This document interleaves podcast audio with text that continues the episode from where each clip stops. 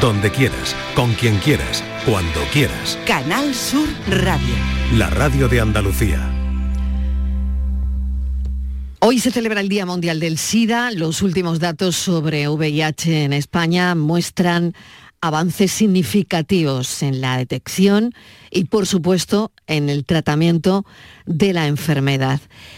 Han pasado más de 40 años de los primeros casos detectados de VIH y más de 30 desde que una figura pública como Magic Johnson anunciara que tenía SIDA. Hoy vamos a hablar de esto porque consideramos, no solo por ser el Día Mundial, sino que hay que hablar de ello. Por tu salud, en la tarde de Canal Sur Radio. Pero antes queremos datos. Patricia Torres, bienvenida, cuéntanos. Hola Marilo, buenas tardes. La Oficina Regional para Europa de la Organización Mundial de la Salud y el Centro Europeo para la Prevención y el Control de Enfermedades han publicado su informe anual que actualiza los datos del virus de la inmunodeficiencia. Según los datos, en el año 2022 los casos de VIH aumentaron en Europa un 30%, lo que se traduce en un total de 2,4 millones de personas diagnosticadas. Sin embargo, dicho informe también refleja que los casos de SIDA se han mantenido y que las muertes relacionadas con la enfermedad vuelven a bajar. Estos datos positivos ponen de manifiesto la importancia de un diagnóstico temprano y un tratamiento adecuado que si se toma correctamente permite a los enfermos de VIH hacer vida normal sin que desarrolle el síndrome de inmunodeficiencia adquirida, que es la fase más avanzada del virus. Pese a que cada vez hay más acceso a la medicación, este informe alerta de que todavía existen muchas personas que son completamente desconocedoras de que padecen VIH. Según calculan, más de una de cada diez personas de la Unión Europea o del Espacio Económico Europeo no saben que son portadoras del virus de la inmunodeficiencia humana, lo que impulsa la propagación de esta enfermedad. El grupo de estudios del SIDA de la Sociedad Española de Enfermedades Infecciosas y Microbiología Clínica informa que más del 40% de los infectados por VIH son diagnosticados de manera tardía en España. De ese total, también aproximadamente el 40% ya se encuentra en una fase de inmunodepresión en el momento de la detección. GESIDA señala que la tasa de nuevo diagnóstico de VIH en España es superior a la media europea con alrededor de 3.000 casos anuales. El 7% desconoce ser portadores del virus. En el marco de la Semana Europea de Pruebas del VIH y el Día Mundial de la Salud contra el SIDA, eh, GESIDA, que es el grupo de estudios del SIDA de la Sociedad Española de Enfermedades Infecciosas y Microbiología Clínica, ha hecho un llamamiento a las autoridades para promover y mejorar el acceso a las pruebas de detección del VIH como medida preventiva. Mariló.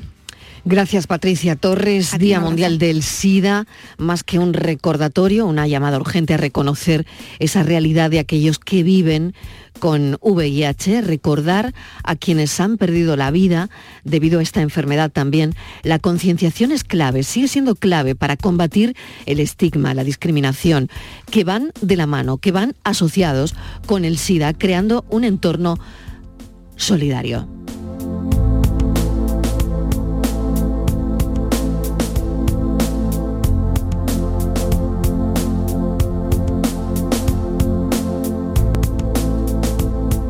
Según el Ministerio de Sanidad, la cifra de personas con VIH no diagnosticadas en España se ha reducido casi a la mitad en los últimos cuatro años pasando del 13% al 7,5%. Esto significa que el 92,5% de las personas que viven con el VIH en España conocen su diagnóstico. Casi todas ellas están recibiendo tratamiento antirretroviral y 9 de cada 10 tiene la carga viral suprimida, que esto es importantísimo. Sin embargo, a pesar de estos avances médicos, la falsa creencia, el estigma asociado al VIH, como decía, sigue afectando significativamente a los pacientes, especialmente en el ámbito social y laboral. Y de ello vamos a hablar con Carlos Mateos, coordinador del Instituto Salud Sin Bulos, y con un representante de la Sociedad Española de Enfermedades Infecciosas y Microbiología Clínica que voy a saludar, que es el doctor Olaya, que además es médico internista del Hospital Costa del Sol de Marbella. Doctor Olaya, bienvenido, gracias por acompañarnos. Muchas gracias. Y gracias también a Carlos Mateo. Carlos, bienvenido. Gracias, buenas tardes. Bueno, pues han pasado más de 40 años de los primeros casos detectados más de 30 desde Magic Johnson, ¿no? que anunció que estaba afectado por VIH, lo que cambió la percepción que teníamos sobre esta enfermedad, que poco a poco dejó de ser considerada una enfermedad propia de homosexuales y drogadictos. ¿no? La película Filadelfia, con Tom Hanks y Antonio Banderas, ayudó eh, acercar esta enfermedad, el SIDA, a la población y al drama de aquellas personas que, que lo sufrían. Pero, Carlos, a mí me gustaría saber si se siguen produciendo o sigue habiendo estigmas. Pues sí, desgraciadamente ha pasado tanto tiempo, pero eh, sigue habiendo muchos estigmas, Según una encuesta realizada por la compañía VIV Healthcare, la mitad de las personas con VIH en España afirma haberse sentido con estigma social por su condición. Este estigma también se extiende a los entornos laborales, dificultando el acceso al mercado laboral y afectando los derechos y avances médicos. La misma encuesta reveló que la mitad de los participantes temía perder su empleo si revelaban su condición de VIH, igual que ocurría en la película Filadelfia en aquel entonces. Y el 43% afirmó que solo su entorno más cercano conocía su condición seropositiva. Es curioso que eso siga pasando después de tantos años, décadas ya de campañas de concienciación Recuerdo que, eh, no sé si vosotros lo recordáis, esa campaña del Ministerio de Sanidad que llevaba el lema SIDA no da. Que causó polémica porque hablaba abiertamente del uso del preservativo en una época en el que, bueno, pues no se hablaba de esto tan abiertamente. Yo creo, Carlos, que sería el 88, ¿no? Por ahí han pasado 35 años y no sé si hemos avanzado lo suficiente, la verdad pues bueno, se ha avanzado mucho en las terapias. El SIDA ya no se considera, eh, ya se considera prácticamente una enfermedad crónica, ahora lo comentará el doctor, y ya no es un síntoma de muerte, pero aún tiene muchas falsas creencias. Hay personas que no quieren ni acercarse a los pacientes seropositivos, como si el VIH se contagiara, no sé, por el aire, en lugar de, como sabemos, por la sangre y los fluidos corporales.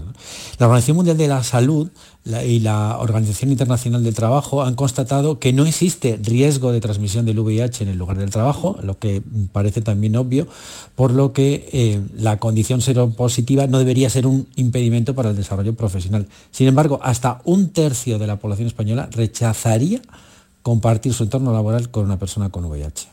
Es que esto es tremendo. Doctor Olaya, bienvenido. De nuevo, buenas tardes. En, primer lugar, ¿no?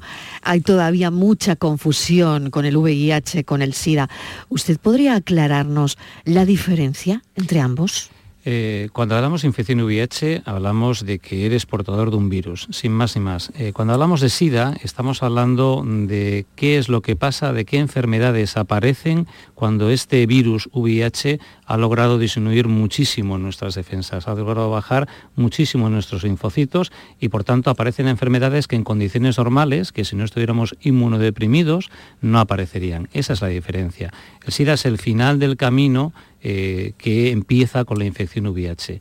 Entre que uno se infecta de VIH y aparece una condición SIDA, que decimos los médicos, suelen pasar, suelen pasar unos 8 o 10 años, siempre y cuando no haya tratamiento.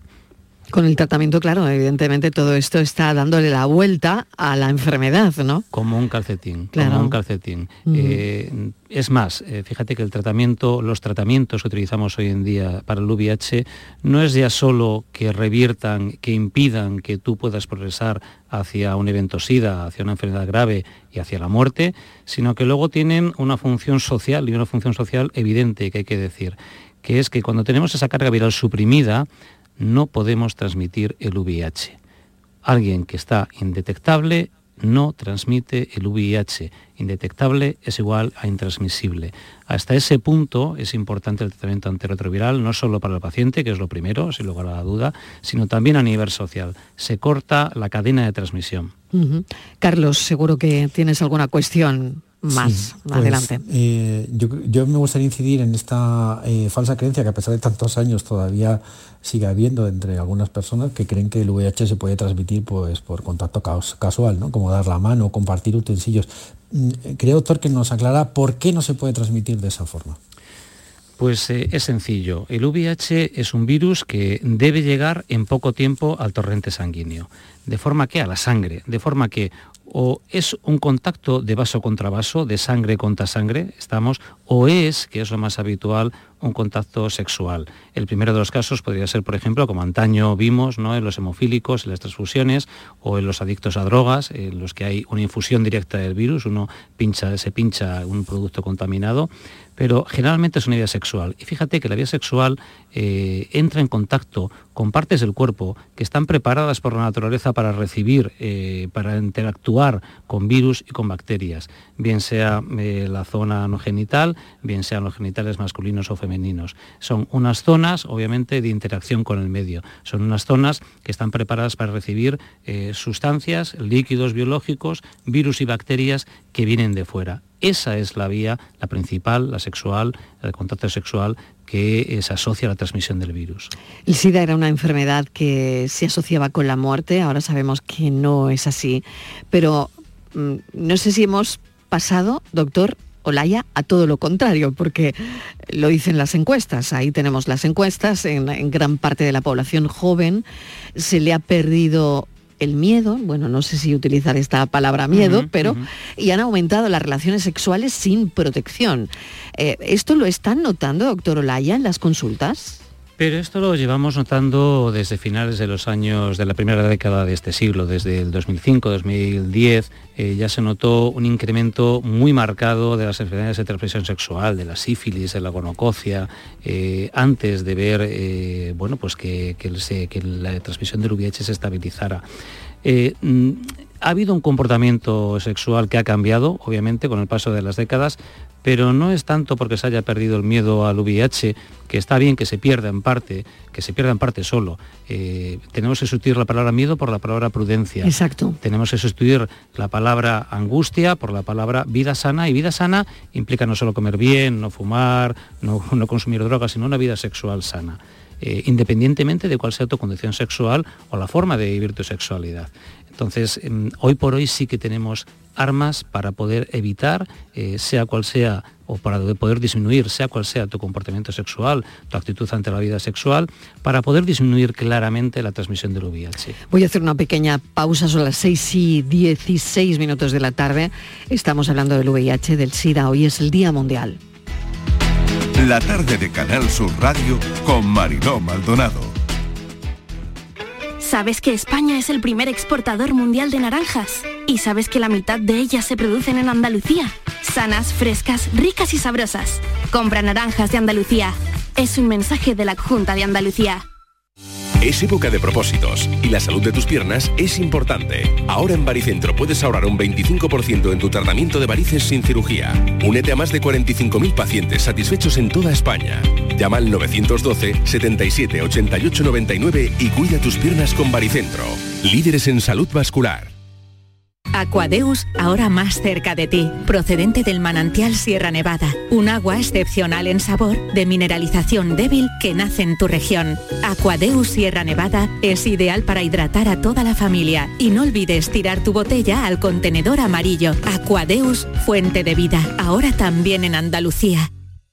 Úbeda y Baeza han implantado una nueva señalética turística con TICs en sus centros históricos dentro de las operaciones 2.2 Úbeda Ciudad Inteligente y 2.3 Baeza Ciudad Inteligente. EDUSI Úbeda Baeza 2020, proyecto cofinanciado al 80% por la Unión Europea a través del Fondo Europeo de Desarrollo Regional.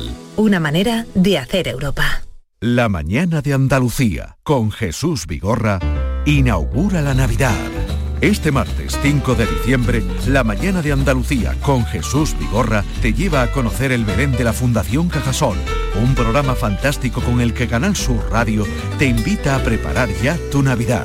Nosotros ya estamos en ello. La mañana de Andalucía con Jesús Vigorra. Este martes 5 de diciembre, edición especial desde la sede de la Fundación Cajasol en la Plaza San Francisco de Sevilla, con la colaboración de la Fundación Cajasol. Canal Sur Radio. Si necesitas recuperarte de una operación de cadera, rodilla o cualquier otro proceso médico, en Vallesol podemos ayudarte. Contamos con profesionales que te ayudarán a recuperarte más rápido y todo ello sin desplazamientos innecesarios y por mucho menos de lo que imaginas. Infórmate en el 924 24 25 o en vallesol.es. Vallesol, te cuidamos diferente porque eres único. ¿Juega tu equipo? No dejes que el tráfico te meta ni un gol. Que la gran parada del partido de hoy sea la de Tusam. Deja el coche en el banquillo y ve el partido con Tusam. Tusam, el mejor refuerzo de la temporada para tu equipo. Tusam, Ayuntamiento de Sevilla. Estás estupenda. Gracias. Medicina estética en Clínica Doctor Ortiz. ¿Tu hermana y tu hermano también? Ellos cirugía plástica en Clínica Doctor Ortiz. ¿Y el pelo de tu marido? Ah, injertos capilares en Clínica Doctor Ortiz. Ahora en Clínica Doctor Ortiz ampliamos servicios. Ginecología general, funcional y oftalmología. Seguridad, confianza y satisfacción de nuestros clientes. Bienvenidos a Sacaba. Mil metros de electrodomésticos con primeras marcas. Grupos Whirlpool, Bosch y Electrolux. Gran oferta en frigoríficos. Combi Corbero en blanco y no frost por solo 359 euros. Y solo hasta fin de existencias. Solo tú y Sacaba. Tu tienda de electrodomésticos en el Polígono Store en calle nivel 23 7. Sacaba. La mañana de Andalucía con Jesús Vigorra es el programa de mayor crecimiento de audiencia de Canal Sur Radio, con 38.000 nuevos oyentes. Según el último estudio del EGM, cada mañana lo siguen 177.000 oyentes, con lo que se convierte en el programa de más audiencia de la cadena. Gracias por confiar en nosotros. Gracias por escucharnos. Canal Sur Radio, la radio de Andalucía.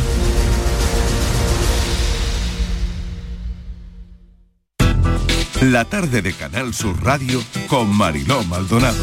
6 y 21 minutos de la tarde estamos abordando en el Día Mundial del SIDA, bueno, pues los aspectos de esta enfermedad junto a Carlos Mateos de Salud Sin Bulos y al doctor Olaya, miembro de la Junta Directiva de la Sociedad Española de Enfermedades Infecciosas y Microbiología Clínica, médico internista del Hospital Costa del Sol además. Tomar la medicación para evitar el contagio, fundamental, doctor.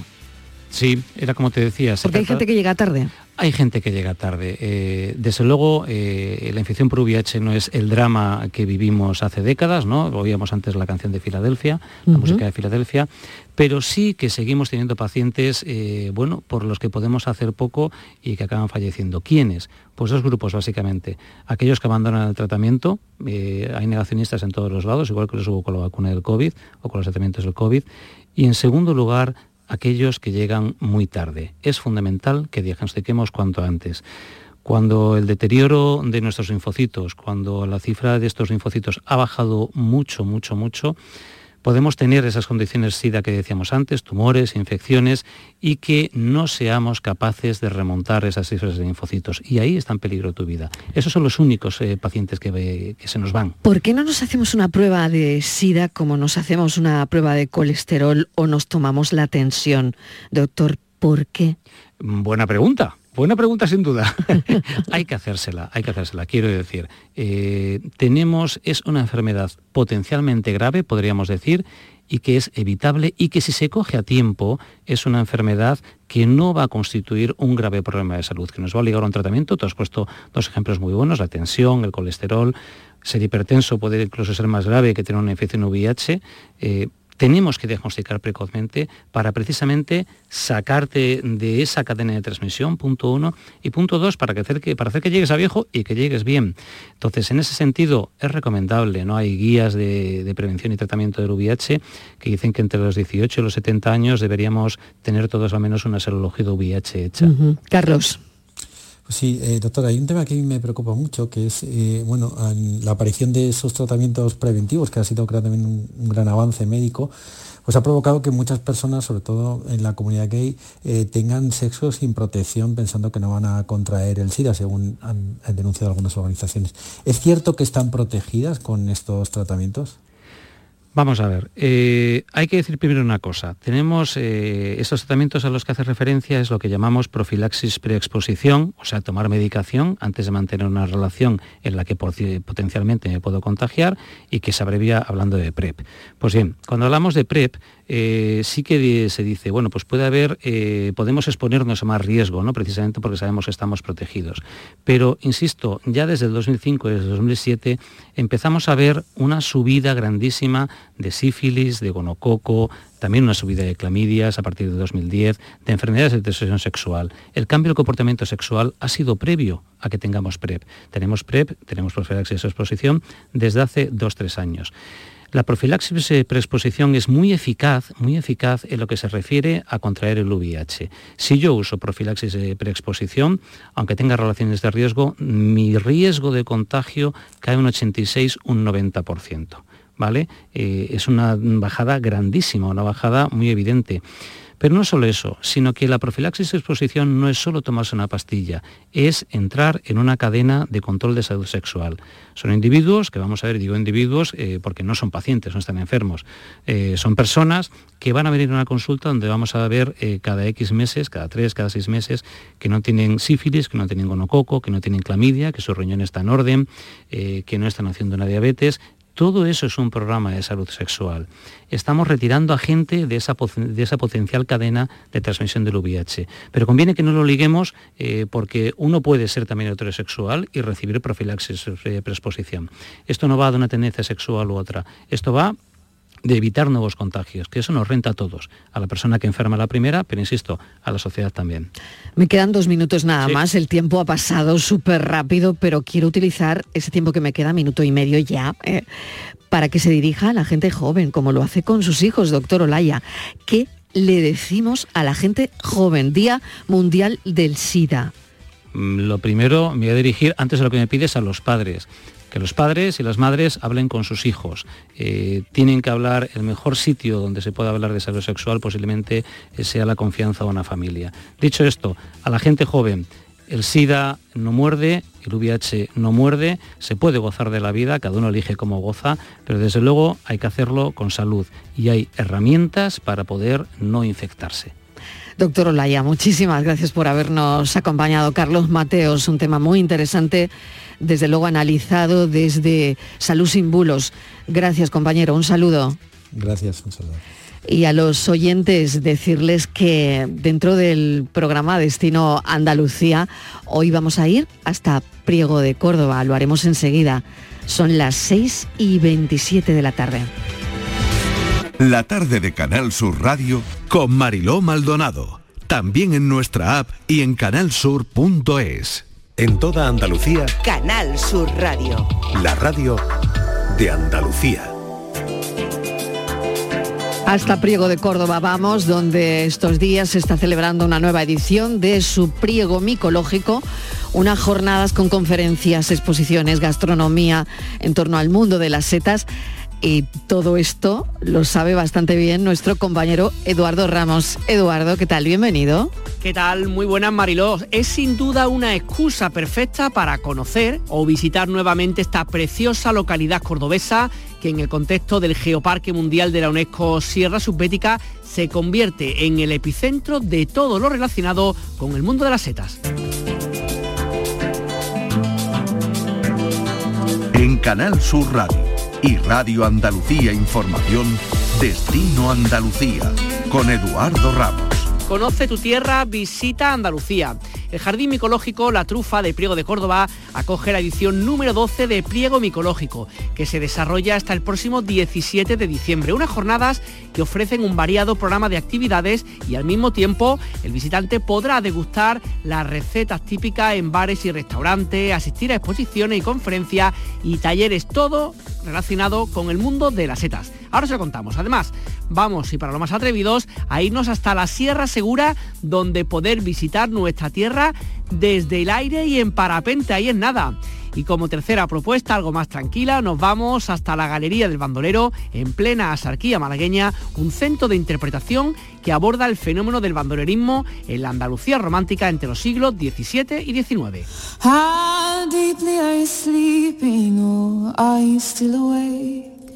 A good friend told me you've been staying out so late. Be careful, oh my darling, oh be careful what it takes. Nos acercamos los próximos minutos hasta Priego, en Córdoba, donde se está celebrando un evento que cada año pone a esta preciosa localidad cordobesa en el mapa con su priego micológico en este año 2023, donde va a haber visitas a jardín micológico, gastronomía, rutas, exposiciones, conferencias y un largo etcétera, que desde el pasado 23 de noviembre y hasta el próximo 17 de diciembre se están celebrando en esta localidad Lucía González es responsable técnico de la Oficina de Turismo de Priego. Lucía, ¿qué tal? Buenas tardes. Muy buenas tardes, ¿qué tal? Muy bien, gracias por estar con nosotros. Oye, un, año más, un evento que ya viene desarrollándose de hace unos días, que un poco pone a, como decíamos, a Priego en el, en el mapa un poco de, todo lo relacionado con el mundo de, la serie de los hongos de lo micológico, ¿no? Exactamente, desde el pasado día 23 de noviembre pues arrancó lo que fue Priego Micológico. Eh, Priego Micológico, si tenemos que hablar en general de lo que se trata, pues son visitas al jardín micológico, eh, gastronomía de setas por Priego, son rutas micológicas, son exposiciones, eh, son conferencias y talleres. Y la verdad es que llevamos, bueno, la verdad es que buen ritmo, porque el tema gastronómico con todos los restaurantes de setas por Priego, la verdad que yo ya he probado algunos y es que están deliciosos, ¿no? La verdad es que son 13 restaurantes en los que tú puedes pedir tu ración hay algunos, pues por ejemplo, como tiene hojaldres calientes, eh, tiene eh, el tema de la